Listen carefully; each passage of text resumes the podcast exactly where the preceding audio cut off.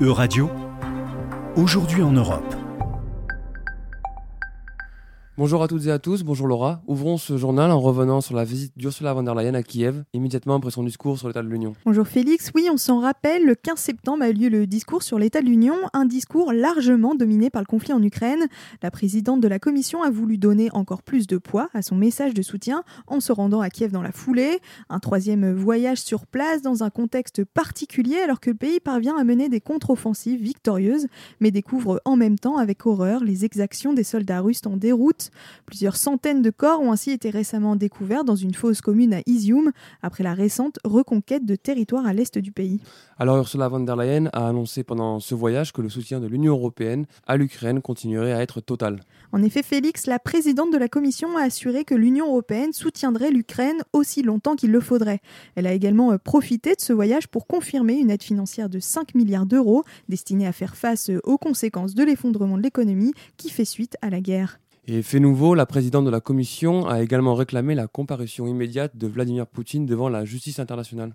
Oui, alors que les preuves d'exaction commises par la Russie se multiplient, la présidente de la Commission s'est dite favorable, lors d'une interview récente au journal Bild, à la création d'un tribunal international spécial afin de juger le président russe pour crimes de guerre. La présidence tchèque de l'Union a également appelé à la création d'un tribunal international spécial pour juger les crimes de Moscou dans ce conflit. Alors poursuivons ce journal en revenant sur les élections en Italie. À moins d'une semaine du prochain scrutin législatif, l'extrême droite semble en pôle position pour l'emporter, une perspective qui fait trembler Bruxelles. Alors effectivement, Félix, les derniers sondages ne cessent d'annoncer une probable victoire aux élections générales du 25 septembre des partis de droite et d'extrême droite menés par Giorgia Meloni. La coalition euh, menée par son parti souverainiste et ultra-conservateur, Fratelli d'Italia, est ainsi créditée de près de 47% des intentions de vote. C'est la première fois depuis la naissance de la République en 1948 qu'un parti d'extrême droite pourrait devenir la première formation politique du pays. Une campagne législative très centrée sur la sécurité et l'immigration, Laura. En effet, les débats sont très largement tournés vers ces thèmes porteurs pour l'axe droit de l'échiquier politique italien. Le contexte géopolitique et migratoire semble peser dans cette situation. L'Italie, euh, rappelons-le, se plaint depuis longtemps d'être laissée seule face aux arrivées massives de migrants. Ces thèmes omniprésents des migrations et de la sécurité ont d'ailleurs totalement effacé l'écologie des débats. Selon les études de l'Observatoire de Pavie, moins de 0,5% des interventions des candidats principaux ont porté sur la crise climatique, une absence des questions écologiques d'autant plus étonnante que l'Italie a été confrontée ces derniers mois à une série d'épisodes climatiques exceptionnels. Alors, euh, quels sont les enjeux de l'Union européenne dans ces élections, Laura? Alors, durant sa campagne, Giorgia Meloni, dont la carrière avait commencé euh, dans des partis post-fascistes, a travaillé à lisser ses positions sur Bruxelles. Néanmoins, la possible arrivée à la tête d'un pays fondateur de l'Union européenne d'un parti eurosceptique tel que Fratelli d'Italia est évidemment euh, vue avec une grande inquiétude dans les institutions européennes.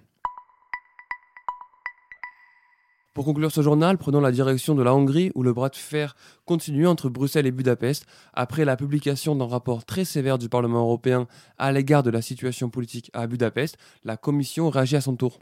En effet, le rapport du Parlement dédié à la situation en Hongrie statue que le pays n'est plus une démocratie, mais un régime hybride d'autocratie électorale. Le Parlement euh, exhorte les institutions européennes à mettre en place des sanctions à l'égard de la Hongrie pour la forcer à se conformer aux valeurs fondamentales de l'Union. La Commission a réagi en activant son moyen de pression le plus puissant, la conditionnalité des versements financiers. Bruxelles menace ainsi de priver la Hongrie de 7,5 milliards d'euros de fonds communautaires si le gouvernement de Viktor Orban ne met pas en place les réformes promises de lutte contre la corruption. Et que réclame concrètement Bruxelles à Budapest?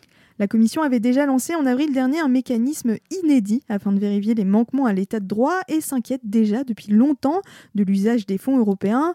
La Commission est évidemment préoccupée par la corruption, les conflits d'intérêts ou encore les conditions de passation de marchés publics dans ce pays qui ont déjà donné lieu à de multiples scandales d'enrichissement, notamment au sein de l'entourage du Premier ministre Viktor Orban.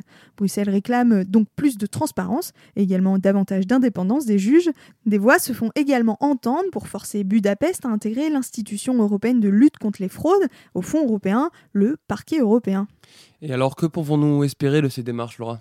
Alors Budapest a proposé une série de réformes pour répondre aux exigences de Bruxelles, mais dans les couloirs des institutions à Bruxelles, beaucoup craignent que ces annonces ne soient pas véritablement suivies d'effets et permettent à nouveau au régime de Viktor Orban de gagner du temps. Victor Orban qui vient d'ailleurs à nouveau d'être pointé du doigt pour le peu d'empressement que son pays met à appliquer les sanctions contre la Russie. Le commissaire à la justice Didier Renders vient ainsi d'annoncer que la Hongrie n'avait gelé que 3 petits milliers d'euros d'avoir russes depuis la mise en place des sanctions à l'encontre de Moscou, à comparer par exemple aux 2,7 milliards d'avoir gelé par la Belgique par exemple. Merci Laura et merci à tous pour votre attention. C'était Aujourd'hui en Europe. À retrouver sur euradio.fr.